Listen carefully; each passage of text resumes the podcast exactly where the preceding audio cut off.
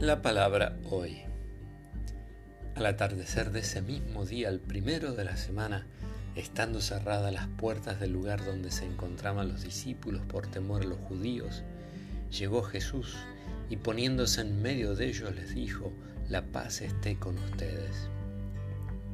Mientras decía esto, les mostró sus manos y su costado. Los discípulos se llenaron de alegría cuando vieron al Señor. Jesús les dijo de nuevo, la paz esté con ustedes.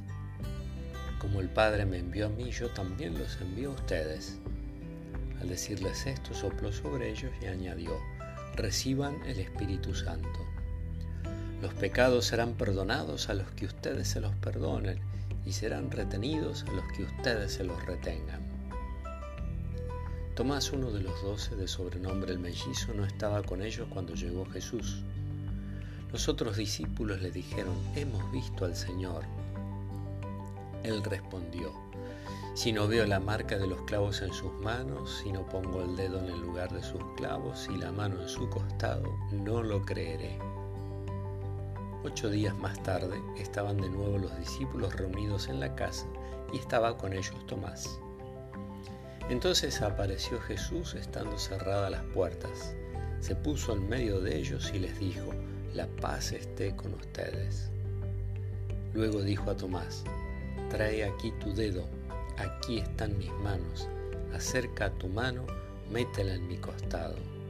En adelante no seas incrédulo, sino hombre de fe. Tomás respondió, Señor mío y Dios mío. Jesús le dijo, ahora crees porque me has visto. Felices los que creen sin haber visto.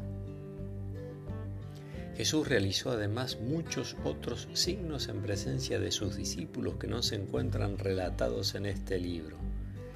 Estos han sido escritos para que ustedes crean que Jesús es el Hijo de Dios, el Mesías, y creyendo tengan vida en su nombre.